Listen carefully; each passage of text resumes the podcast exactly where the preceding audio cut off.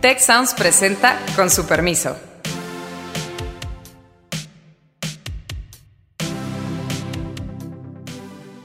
Hoy, con su permiso, quiero comenzar con una pregunta.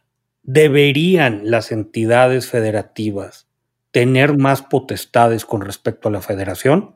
Esto a la luz de toda la discusión que hemos visto en las últimas semanas sobre sistemas de salud, energía, regulaciones, apertura de la economía. ¿Estamos bien así o debería cambiar? Yo diría que no es extraño, no debemos sorprendernos que en el contexto de una crisis tan importante de carácter sanitario, pero también de carácter económico, se generen esas tensiones en la línea precisamente del gobierno central y los gobiernos regionales. Muchos estados lo están resolviendo endeudándose, que es una forma de patear el problema hacia adelante, pues les da un cierto margen y sobre todo los gobernadores que salen el año entrante, pues el incentivo es sacar la chequera aunque no te lo financie nadie. Creo que cada vez se va a cuestionar más en los gobiernos locales las regulaciones federales. No va a estar tan fácil desde el punto de vista político oponerse a la federación, pero al menos en lo que se refiere de manera muy concreta al manejo de la pandemia, los índices de aprobación del presidente no son bajos, es decir, no es extraordinariamente alto a ver, hay una, hay una parte que a mí me gustaría dar de contexto, más que responder a tu pregunta, doctor, que es el siguiente. Es decir, al arranque de la pandemia, creo que hubo en los círculos de eh, secretarios de salud estatales, particularmente de gobernadores distintos a Morena, pero también en algunos casos de los propios estados gobernados por Morena, una preocupación con la estrategia de medición de la pandemia. Es decir, estaban muy claros que este famoso modelo Centinela era para identificar la llegada de nuevas enfermedades o brotes de enfermedades conocidas, pero no para el manejo activo sistemático de trazar eh, o de rastrear, mejor dicho, casos, confinamientos, etcétera, etcétera. Estaban muy claros con eso y estaban muy preocupados porque el conteo, digamos, de los contagios era pues bastante superficial, era como lo dijimos en algún momento, creo que fue la frase tuya, era un experimento sucio, es decir, una muestra no muy buena que dejaba muchos municipios fuera, que estaba concentrado en ciertas zonas y que impedía tener una visión clara del riesgo de salud, de ocupación hospitalaria. Y pues esos riesgos los hemos visto con toda claridad en algunas ciudades como Tijuana, en otros casos en la zona conurbada de la Ciudad de México, etc. Conforme fue pasando el tiempo, eh, mi percepción, mi sensación es que particularmente los eh, secretarios de salud dijeron, mm, pues mira, eh, es preferible la minimización del número de casos y que el manejo de las posibles crisis de acceso hospitalario no cobren una gran visibilidad y lo ideal es decir, pues si la mayor parte de los casos de todas maneras están concentrados en Ciudad de México, eh, pues es mejor que de alguna forma eh, se dio lo que yo llamaría eh, una especie de colusión en la narrativa de que no son tantos casos, de que no son tantos muertos, de que ya viene el cierre de la, de, que ya viene, digamos, em, la tendencia de, hacia abajo, que ya se aplanó la curva, etcétera, etcétera. Y sin embargo, ahora que se empiezan a ver ritmos de reapertura, sectores de reapertura eh, y otras decisiones que, como bien mencionabas, eh, ya no alinean una vez más tan claramente a federación con estados, eh, una vez más empieza a verse esta diferenciación importante y que además, la verdad, hay que decirlo, se va a exacerbar conforme avance el año, pues porque las participaciones no van a alcanzar para todos.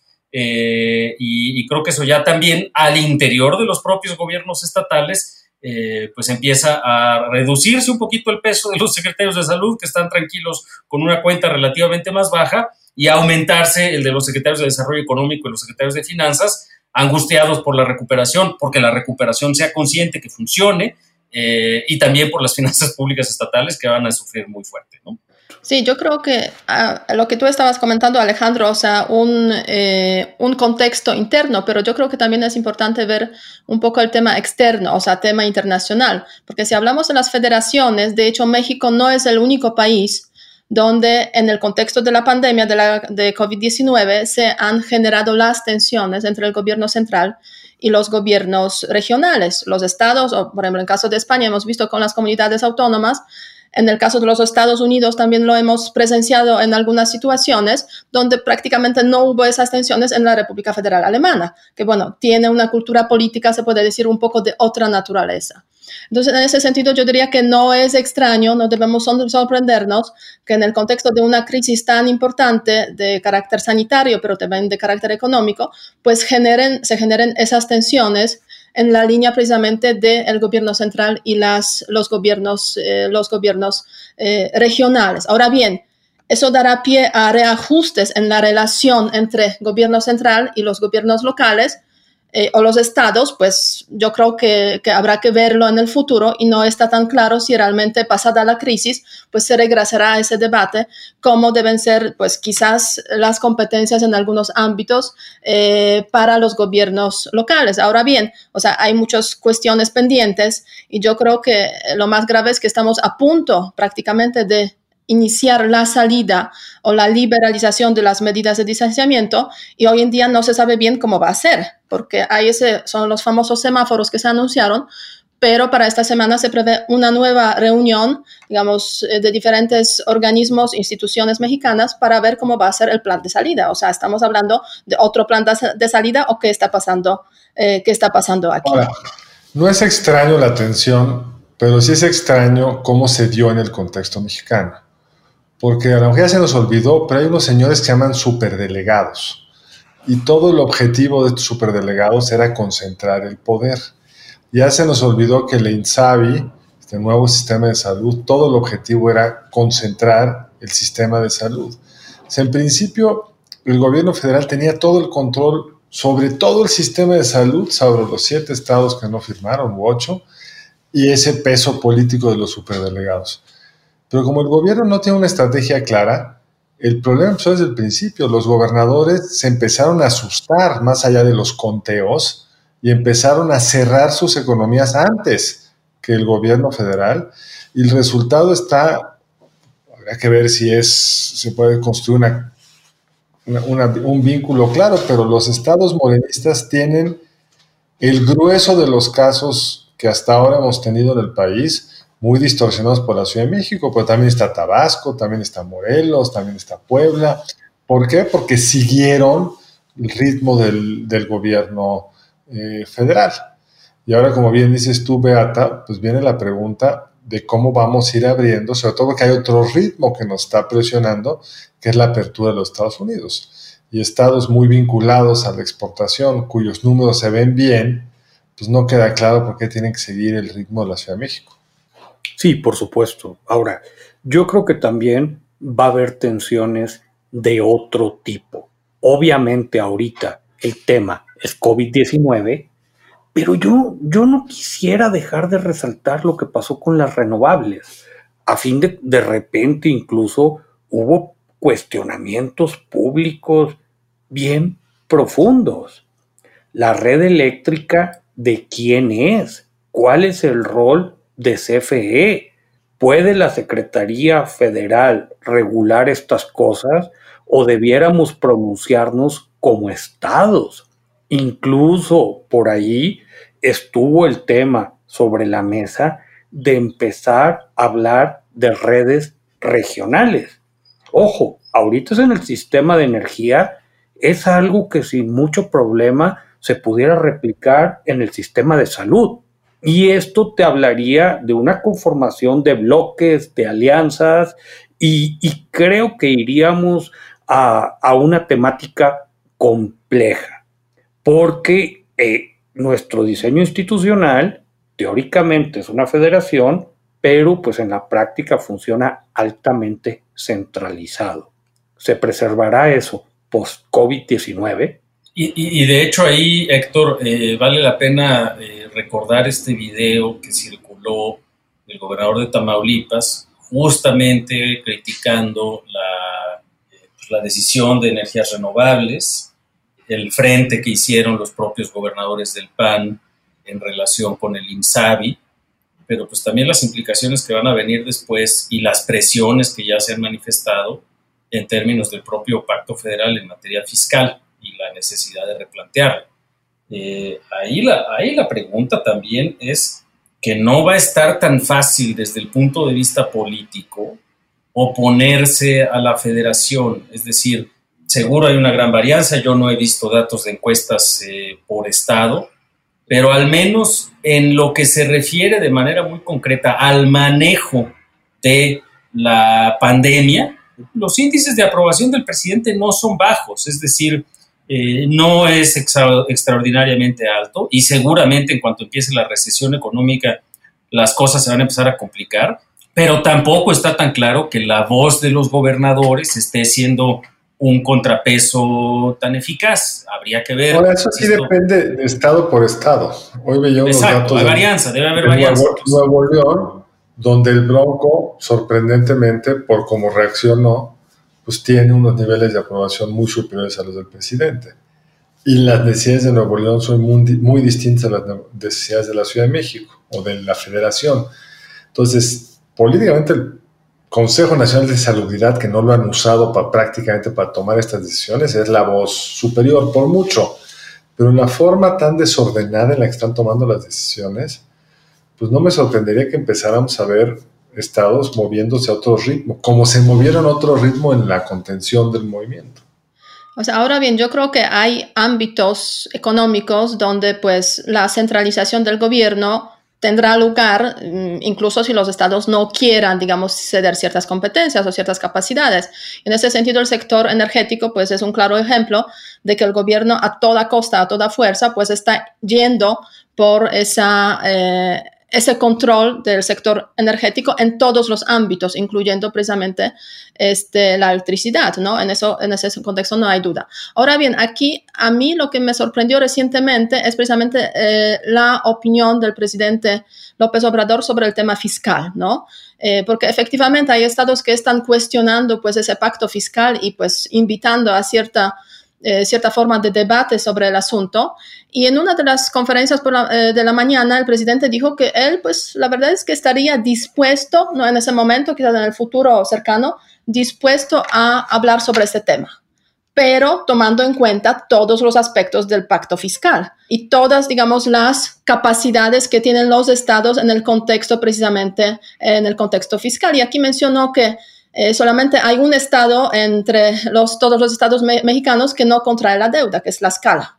Eh, todos los demás, pues, son estados endeudados. Entonces, sí, el presidente sugirió que sí estaría dispuesto a hablar sobre el tema, pero a condición de que también haya compromisos en ese ámbito eh, de parte de, los estados. O sea, no solamente que puedan recibir el dinero que, digamos, que se recaudan en los territorios de los estados, pero también que tengan compromisos en cuanto a ese tema de la deuda que en muchas ocasiones pues se contratan, se contraen en los estados, ¿no? Pero bueno, el, ese debate, o sea, del futuro del pacto fiscal, futuro de los temas fiscales en México, pues quizás por ahí aparecerá algún debate, o sea, no es descartable, ¿no? Y lo cierto también es que normalmente los gobiernos centrales, pues las cosas son buenas, son positivas, pues se lo suelen adjudicar pues a sus políticas, a sus decisiones y cuando las cosas van mal, pues eso lo dejan a los estados, ¿no? Y lo vemos claramente en el caso de los muertos, de las muertes por COVID. Entonces, no es un debate, yo creo que uniforme en ese sentido. Habría que eh, separar diferentes ámbitos para ver en dónde podemos ver ese tipo de reajustes o ajustes eh, en la relación entre el gobierno central y los estados. Y es que además aquí la variable, la, o sea, si nos queremos hacer la pregunta, que creo que es a lo que apuntas con, mucha precisión, Beata, de cómo se organizarían esas oposiciones, la verdad es que la variable partidista no es tan útil, porque ya lo decía Carlos, hay un bloque de gobernadores más orientados a la exportación, algunos de los cuales han hecho bien el trabajo sanitario y de contención de la, de la pandemia dentro de lo que cabe, y cabe, cabe suponer también que van a hacer un buen trabajo en términos de reapertura con los cuidados que implica el reabrir a la mitad de una pandemia, porque no hay tratamiento, no hay vacuna, la pandemia va a seguir. Eh, pero no necesariamente todos estos son ni del PRI ni del PAN, hay de unos y de otros. Y de hecho hay otros como el Bronco que son independientes, entonces no está tan fácil. Pero además en el, en el tema del pacto fiscal también el cuchillo corta para otro lado, es decir, Hay algunos estados, eh, muy notablemente en eh, Guanajuato recientemente, el líder del Consejo Coordinador Empresarial de Guanajuato, un discurso muy firme, quejándose precisamente de la disparidad del pacto fiscal en lo que corresponde a Guanajuato y hay algunos estados que pierden en relación del, digamos, de las fórmulas de, proporcionalidad, de participaciones, aportaciones, etcétera, pero hay otros que ganan, ¿no? y no necesariamente queda tan claro que a la hora de formar una coalición vaya a estar más o menos eh, homogénea. Pero me gustaría en esta en particular eh, saber qué piensa Héctor, si hay eh, en, en, las líneas partidarias, por lo menos en la oposición frente a Morena, la posibilidad o la probabilidad de una cierta alineación a mediano plazo. Mi, mi, sospecha es que no está tan fácil, que es más bien una pelea medio entre ellos. Pues. La pregunta de Alejandro tiene, tiene muchos ángulos. A ver, ya habíamos discutido en una emisión anterior del programa. Si la idea de una convención nacional hacendaria es solo reunirse a hablar de las fórmulas de participaciones, pues esto es suma cero y, y no se va a arreglar. Además, un actor que es clave, que sería la Ciudad de México, ahorita, pues la, eh, la jefa de gobierno está completamente alineada con el presidente. Entonces, yo creo que ahí no habría una coalición que pudiera alterar las fórmulas. Pero hay dos cosas que yo quisiera mencionar al respecto. Una, ¿qué va a suceder si en el siguiente paquete económico nos enteramos que por apoyar a Pemex se le quieren bajar los derechos de utilidad compartida y esto tendría un efecto sobre las participaciones de todos los estados, incluyendo a la Ciudad de México. Yo no sé ahí cómo serían las, las reacciones de, los diputados. Entiendo que casi, casi estás prediciendo que eso va a ocurrir, doctor. Es decir, que al ritmo que vamos y con las necesidades de eh, capitalización de Pemex y las pérdidas infinitas que está teniendo, eh, eh, ¿Es tu predicción? ¿Sería esa tu predicción? Creo que es muy probable que ocurra, Alejandro, y creo que va a generar una, pero generaría una tensión muy considerable si, si de repente les dicen a los gobernadores, ¿sabes qué? Pues por un apoyo a Pemex vas a recibir menos participaciones. Y, son dos, dos, dos, temas. Uno es ese que está en la práctica pasando, digamos, están le recortaron los impuestos a Pemex y por lo tanto lo que le entrega la federación es menos y por lo tanto lo que se reparte es menos. Pero yo entendí que estaba haciendo otra cosa, que les iban a quitar el derecho a participar de esa utilidad cuando la hay. Y tendríamos que ver cómo queda la propuesta de ley, pero al menos es un tema que ahorita se antoja difícil porque la reducción sería muy importante.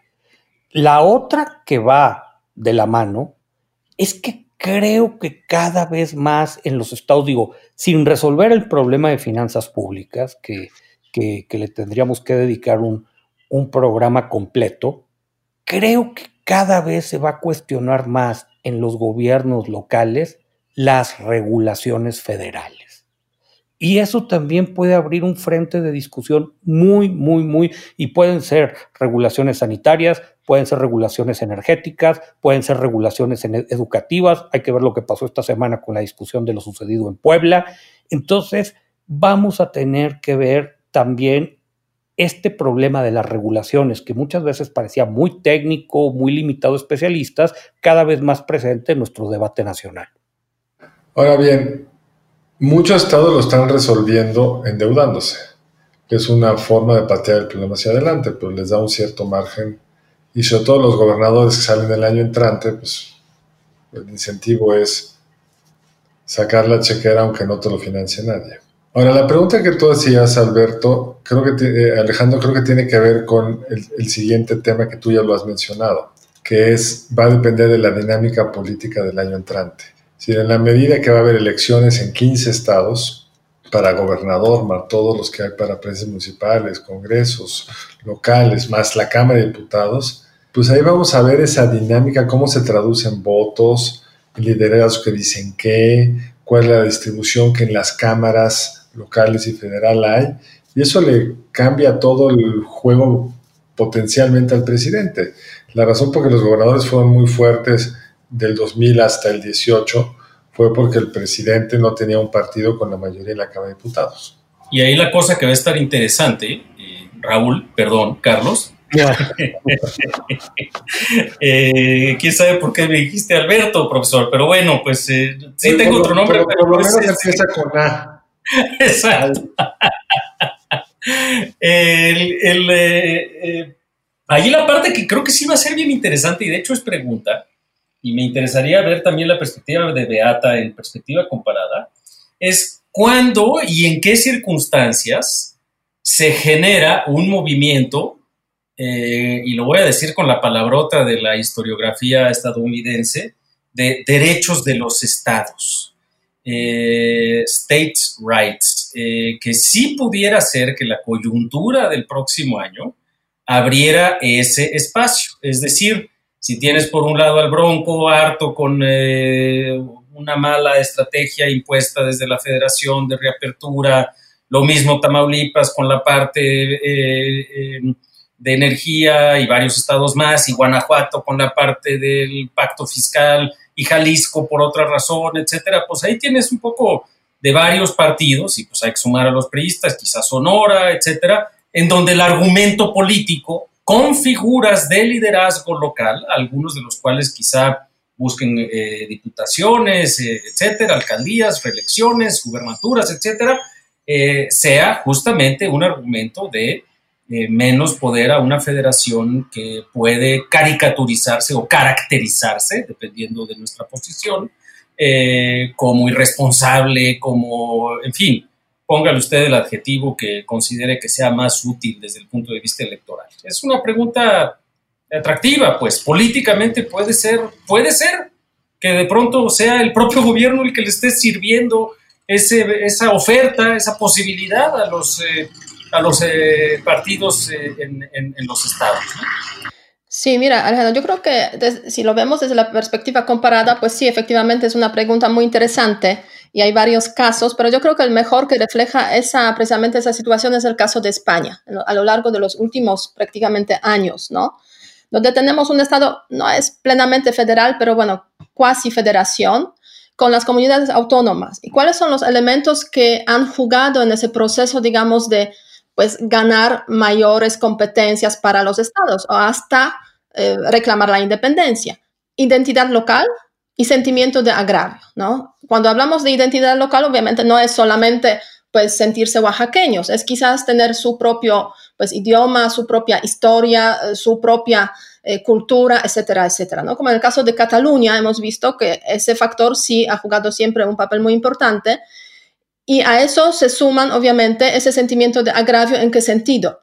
en ese sentido de que pues pagamos, son los que más pagamos y la verdad es que no recibimos eh, del Estado central lo suficiente. Quizás en ese sentido pues podríamos gobernarlos mejor si tuviéramos pues esa independencia fiscal o incluso si fuéramos independientes. Y a eso sumamos movimientos independistas, digamos, más extremos de derecha o de izquierda, pues tenemos ya el, este, mm, el pastel completo, ¿no? En ese sentido, en las reacciones más extremas de incluso la independencia.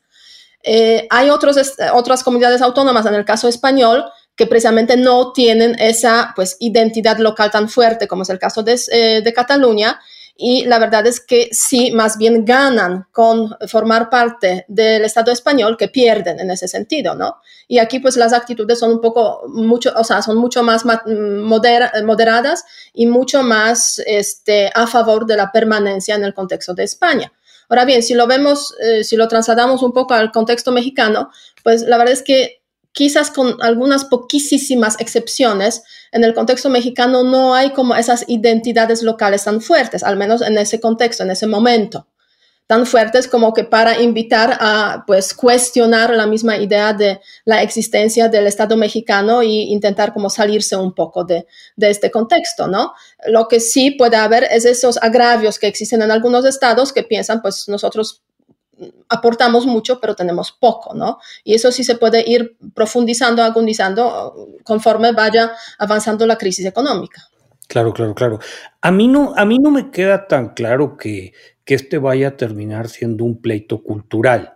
Yo creo que en términos de finanzas públicas sí está la, la semilla sembrada y profundamente. Eh, el asunto es que la forma en que se hizo nuestra ley de coordinación fiscal, los cambios son bien complicados, pero creo que en regulación sí se van a empezar a cuestionar mucho las decisiones federales. Y, y a lo mejor ahí tendríamos que abrir también la discusión hasta qué punto se valen estas regulaciones locales en actividades claves. Creo que el tema de fondo es que eh, los movimientos pro derechos de los estados tienen que ver con estos eh, excesos y abusos de la federación. O sea, eh, en los Estados Unidos, desde luego, tenía mucho que ver con el, fenómeno de la esclavitud en su historia y pues puede ser una, una ecuación de orden, por supuesto, racista, pero desde luego también económica. Eh, y pues cuando muerde fuerte la economía, por el lado de la parte fiscal, por el lado de la, de la energía, por el lado de la reactivación, por el lado de la pandemia, se empiezan a sumar las cosas, ¿no? Eh, y cuando hay un enemigo común tan claro que se llama petróleos mexicanos, ¿eh? Cuidado con eso. Y con un contexto distinto que es la frontera con Estados Unidos. Una parte de la población del norte del país pues, tiene una interacción con Estados Unidos muy intensa y en la medida que sienta que el centro lo está impidiendo ese proceso de integración, pues puede tener implicaciones políticas que hasta ahora no hemos visto, pero estos fenómenos se dan con, de repente con relativa rapidez. Pero sí, el punto de vista es importante, no hay, como en Quebec, un proceso de idioma y de cultura con un origen muy distinto.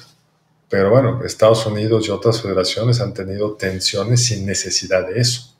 Así es, bueno, pues yo, yo, quisiera, yo quisiera dejar una, una pregunta. Eh, estoy seguro que nuestro equipo de producción nos va a ayudar a redactarla bien, pero preguntarle a la gente que nos escucha si deberían tomar las entidades federativas más potestades que actualmente están en la federación.